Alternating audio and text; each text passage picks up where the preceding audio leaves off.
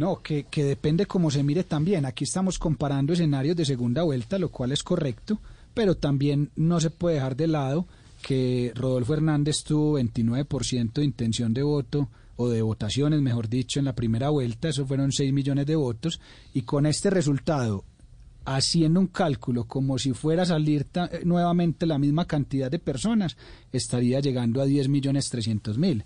Entonces, de alguna manera, esa es otra comparación que hay que hacer y es que logró capturar, además de sus 6 de primera vuelta, eh, digamos unos 4 y No, pico los- adicionales. en primera vuelta Petro sacó... Eh, Rodolfo. Rodolfo. Rodolfo. Ah, Rodolfo. Pero, Y- pero Pe- se y le fueron, Petro. se le fueron 700 mil, haciendo esas cuentas, si hacemos sumas y restas eh, iguales, no ha captado 700 mil que votaron por Federico Gutiérrez. En algún momento se dijo que Exacto. Federico Gutiérrez y sus votantes prácticamente se irían completos a Ah, no, votar pero, por, Fe- por- pero, a por ver, Rodolfo Ricardo, Hernández. En la primera vuelta, Rodolfo Hernández sacó el 28% de los votos. Así es. ¿Cierto?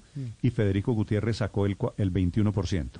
28 más 21, ¿cuánto le da? Da 49%. ¿Y en cuánto está? Estamos en eso. Y, hoy, hoy- Pero- hoy pero- está en eso, está pero- en pero- 48 y pero- pico. pero por- pero por los votos- Al contrario, los votos de Fico Gutiérrez, prácticamente todos, prácticamente todos. Si usted suma los dos porcentajes, Eso- ahí, está eso parecería. ahí está el crecimiento de Rodolfo Hernández. Ahí está el crecimiento. Hay, hay un cálculo que tenemos interno y es que el 89% de los votos de Federico se están yendo a Rodolfo.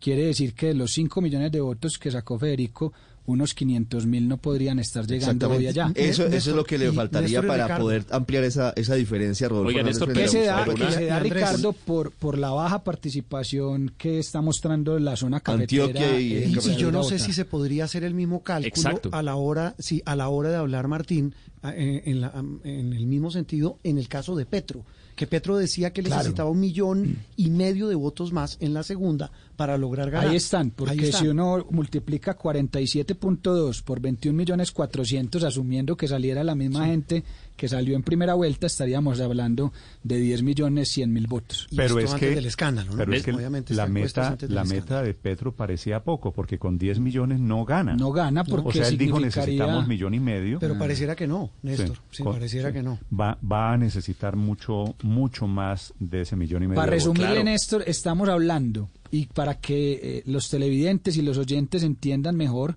que si salieran el mismo número de personas que salieron en primera vuelta y lleváramos estos porcentajes a número de votos, estaríamos hablando de 10 millones 300 mil votos para Rodolfo Hernández y 10 millones 100 mil votos para Gustavo Petro, quiere decir una diferencia de 200 mil votos. Por eso estamos reiterando que es un empate técnico.